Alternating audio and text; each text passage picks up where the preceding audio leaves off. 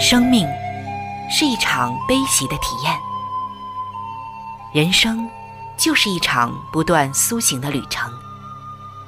心灵的方向错了，就无法感受生命的喜悦。今天在这里，上帝与你有约。认识上帝是一场盛大的遇见，它能使你沉淀心灵的浮躁，过滤往日的忧伤，带你触摸心灵与生命的神圣所在。上帝说：“你的心需要休息。”各位亲爱的听众朋友，这里是希望福音电台为您带来的福音节目《触动的心灵》，我是主持人春雨。让我们在这里远离心灵的疲惫，回归上帝的抚慰，触动心灵的每一丝感动，都让它留住。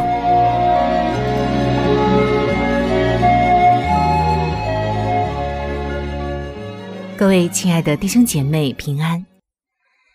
每一次问候大家平安的时候，我就在想，其实我们人奋斗一辈子，图的是什么？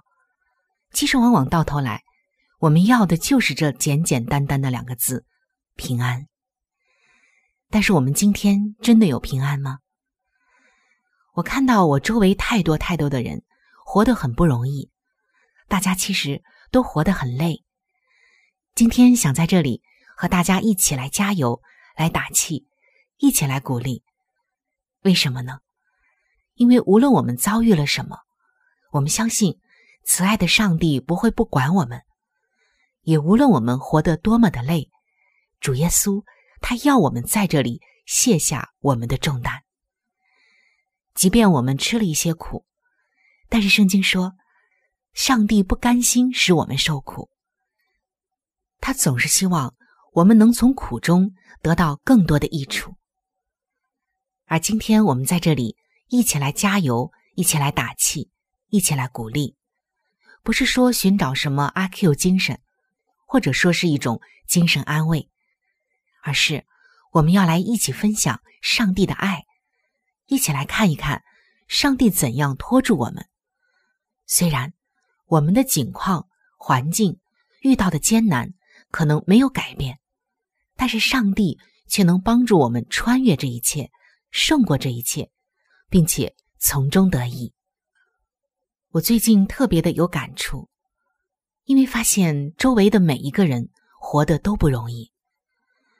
在圣经罗马书的五章四节，这里告诉我们说，不但如此，就是在患难中也是欢欢喜喜的，因为知道。患难生忍耐，忍耐生老练，老练生盼望。这是上帝给我们的一段很美好的经文。亲爱的弟兄姐妹们，在今天有高山挡在你前面的道路吗？那恭喜你，爬过这座山，你的脚力会更加的强壮。有没有大水横荡在你的前程上呢？游过这道水，你的膀臂就会加倍的强健。今天看到一句话说：“除去小溪中的石头，清溪就不再潺潺涌唱；除去人生中的低调，生命就不再拥有旋律；除去大海中的季风，海洋只剩下沉静和死寂；除去高山上的雷雨，山岭。”就不再青翠苍绿。你遭遇到困难吗？伸出手背来，注视，耶稣在帮你。再翻过来，看清楚了，手背的另一面是手心呢。耶稣他的手心和你的手心在一起，因为他搀拉着你走过你人生中最困难的，你自己越不过去的那道坎。曾经有一个制造小提琴的工匠，他用了将近一生的时间，在寻找最好的木头，来制造音色最美丽的音箱。最后，他发现共鸣最好的木材是来自于海拔四千公尺的山脉巅峰，也就是树木生存的最高极限了。在这个山峰的顶端，常年都吹着强劲的风，能生存下去的树，全是顺着风向下倒，跪着。他们就是这样一个跪下的姿态。终其一生，这树在强风的考验下挣扎着求生存，而就是在这样坚强的木质构造中，这位木匠终于找到了供您最好的音箱木材。他想到这样一个赞美诗说：“橄榄不压成渣，它就不能成油；纳达不炼成膏。”它就不留芬芳，葡萄不投入榨，他就不能变久；人才不经历练，他就不成气候。我们中国古代的圣贤孟子也说：“天将降大任于斯人也，必先苦其心志，劳其筋骨，饿其体肤，空乏其身。”那么，亲爱的弟兄姐妹，今天在你的面前。是不是也横着一些高山大水呢？耶稣说：“来，微笑着，大踏步的往前走，我必带你过去。长在山上山，始成木中木，吃得苦中苦，方为人上人。你遇到困难了吗？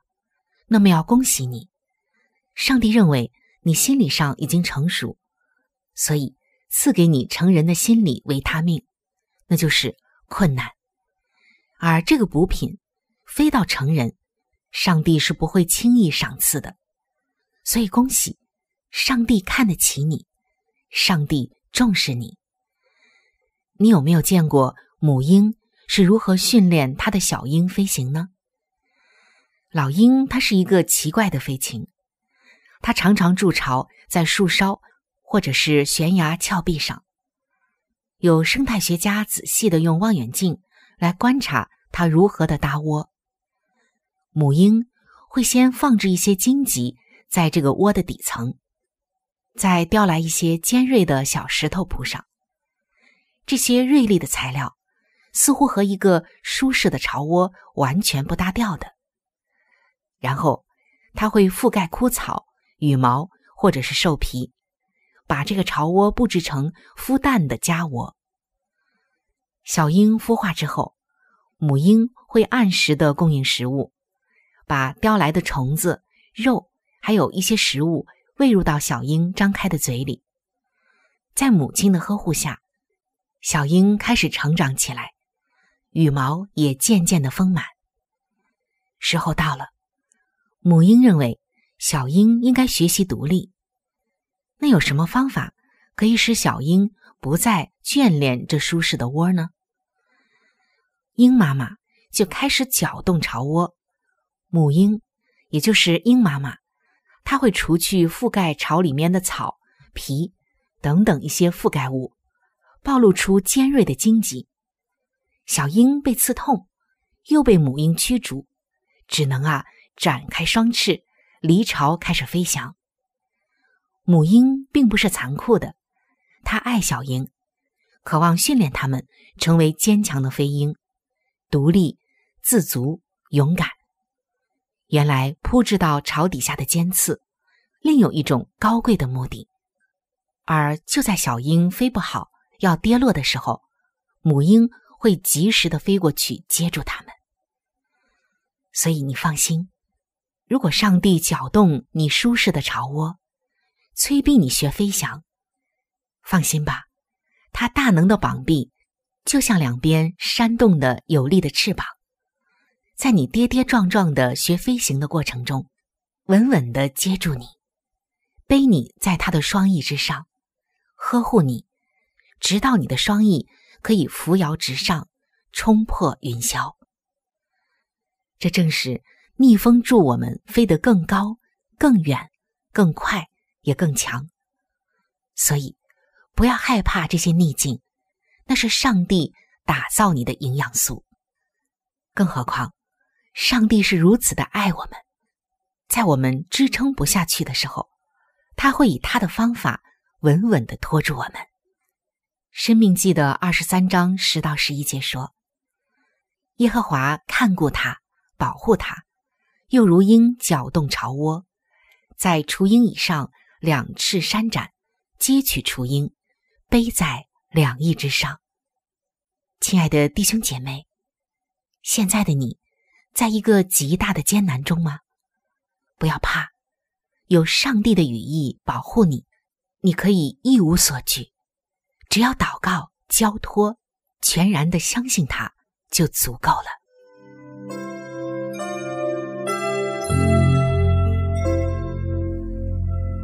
一朵花就是一个世界，一滴露珠能够反映出太阳的光辉，一则小故事蕴含着大道理，一段小经历浓缩着生命的真谛。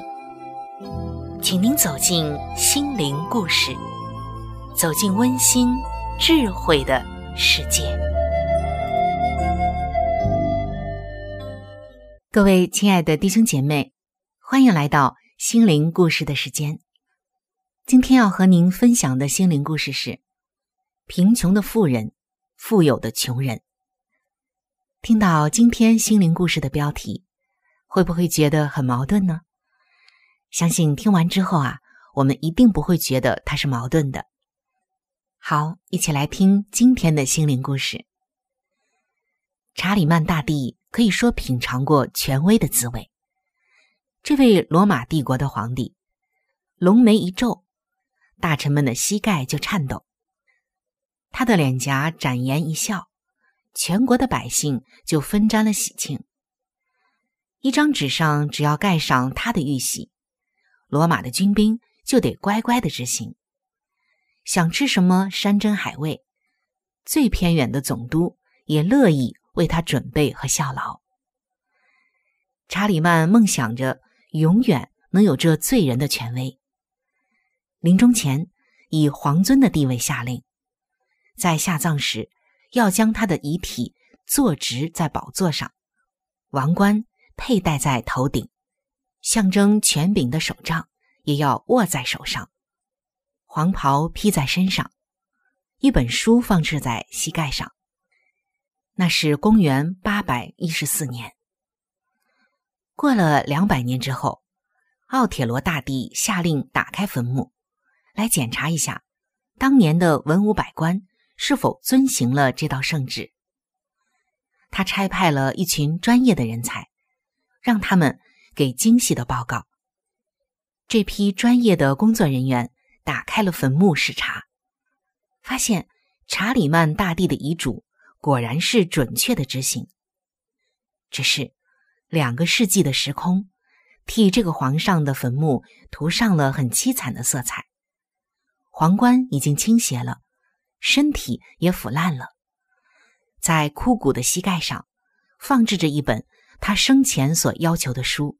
圣经，一根手指的骨指，指着马太福音十六章的二十六节：“人若赚得全世界，赔上自己的生命，有什么益处呢？”在这个历史之上，有一些人，他是一个衰残的有冕之王。穆罕默德阿里也曾经尝过美名的甘甜。这位两次荣登。世界重量级拳王宝座的名人，他上臂的肌肉啊，真的是虎虎生威。曾经，这肌肉抖上一抖，东京的报纸头版就占满了他的画面。他被捧为跳跃时像蝴蝶翻飞，出拳时像蜜蜂叮人。他的影子背后，尾随着一串的记者、经理、教练、后勤人员。拳迷，长长的，可以说是像彗星的尾巴一样，能罗列出很多的名字。过了三十年，体育画刊的记者史密斯踏遍了千山万水去寻找阿里的足迹。后来，终于在一处僻静的农庄找到了从前的擂台霸主拳王阿里。翻了几张泛黄的冠军照，阿里喃喃低语，声音很细微。史密斯似乎听不清。阿里说：“我曾得到了全世界，现在呢，连一个人瞥我一眼都没有。”是的，有人是有名的小人物，还有人是贫穷的富有者，当然也有人是。不朽的无冕之王，无名的大人物和富有的穷人，就像两千年前土耳其和希腊半岛的沙石小径，在这个小路上，有一个人风尘仆仆的赶路着，他心中携带着福音，脚上踩出了热诚，他就是伟大的使徒保罗。保罗只知道一个目标，那就是。愿加略山的爱触摸到贫瘠的心灵，愿哥哥他的甘露滋润普世干渴的心田。而当时罗马的元老院只在乎他附属国的治安，不在乎一个大学生转行做传道；皇帝也只注重帝国的税收，不关心犹太教的旁支兴起。首府的政客们。花时间结交权要，不理会一个无名氏的宣教生涯，谁还会去管一个支帐篷的工人胸中怀着怎样的天国大志呢？保罗的布鞋踏遍了罗马的疆土。如果他的鞋不再走路，他就是在讲道；如果他不是在讲道，他就是在写作；如果他不是在写作，他就是在祷告。如果他不是在祷告，他就是在睡觉，养足精神，预备迎接第二天传福音的机会。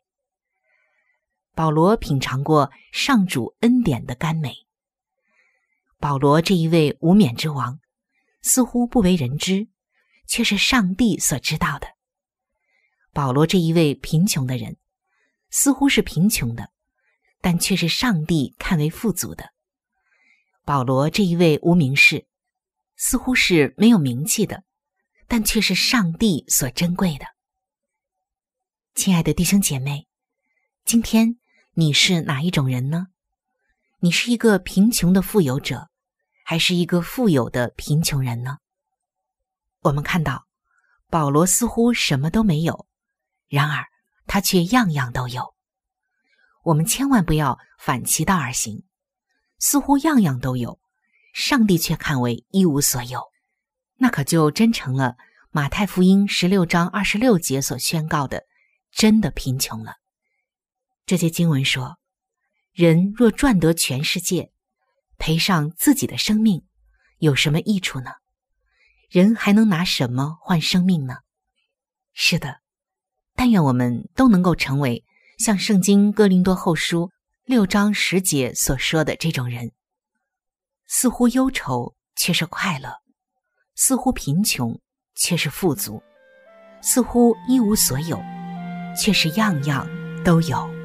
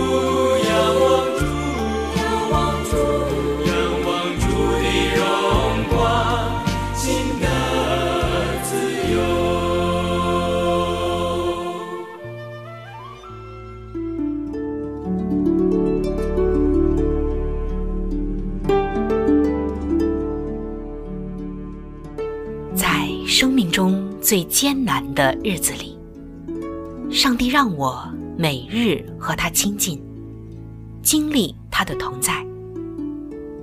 借着每日灵修，他使我走出了生命的低谷，一次又一次的，使我重新找回了新的生命和喜乐的泉源。上帝借着每日灵修。来证明他的同在、看顾和关怀，使我与他建立起更加亲密的关系。要想有健康的属灵光景，就需要每日与主同行。请您与我一同进入每日灵修。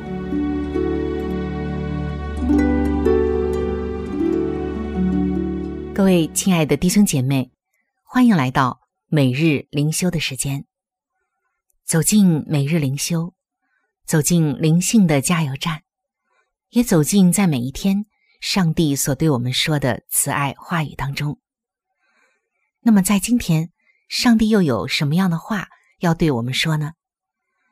让我们一起来分享今天每日灵修的主题经文，记载在圣经马太福音的十四章二十三节。他就独自上山去祷告。今天每日灵修的主题是：该学习什么？在一场音乐会上，有一位观众问福音歌手兼作曲家大卫·威尔考克斯如何创作歌曲。他回答说：“整个作曲的过程包含了三个方面：一个安静的房间，一页空白的纸张。”以及一个问题：我该学习什么？真是一言惊醒了梦中人。对于我们这些耶稣的跟随者，每天寻求上帝在我们生命中的计划时，这不就是一个绝佳的方法吗？耶稣在四处传讲福音的时候，他会花时间单独的祷告。当他以五饼二鱼喂饱了五千人之后。他要门徒上船渡过加利利海，并使群众散开。散了众人之后，他就独自上山去祷告。到了晚上，只有他一个人在那里。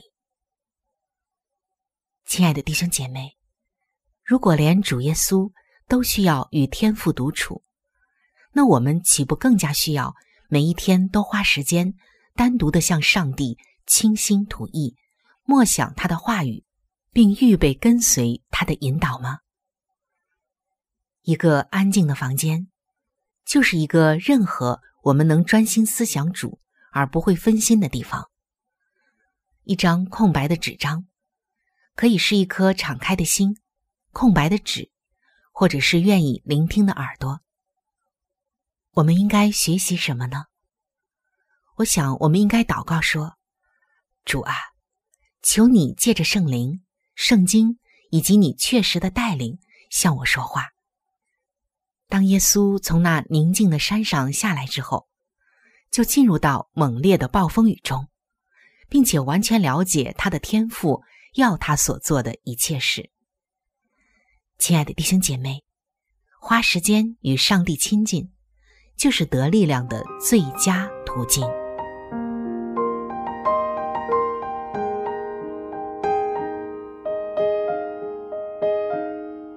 亲爱的听众朋友，今天的节目就和大家分享到这里。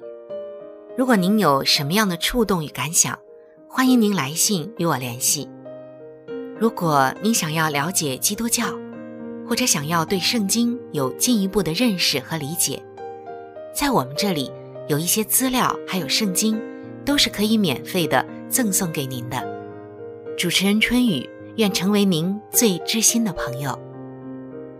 来信请寄：香港九龙尖沙咀山林道二六杠二八号。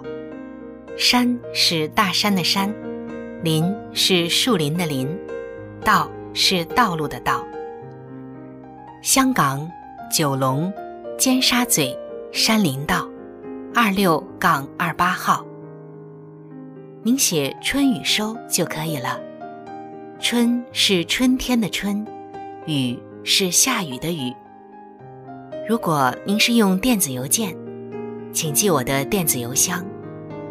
我的电子邮箱是 c h u n y u，就是春雨的汉语拼音。接下来是 at，就是小老鼠 v o h c 点 c n。在这里要特别说明的一点就是。如果您的条件许可，非常的欢迎您能够上网来收听我们的节目，以取得最佳的收听效果。同时，也可以听往期的节目。我们的网址是三 w 点 x i w a n g，就是希望的汉语拼音。接下来是英文的 radio，就是 r a d i o 点 o r g，非常的欢迎您能够上网收听我们的节目。本期触动的心灵节目在这里就要和您说再见了，感谢您的收听，愿上帝赐福您和您的全家。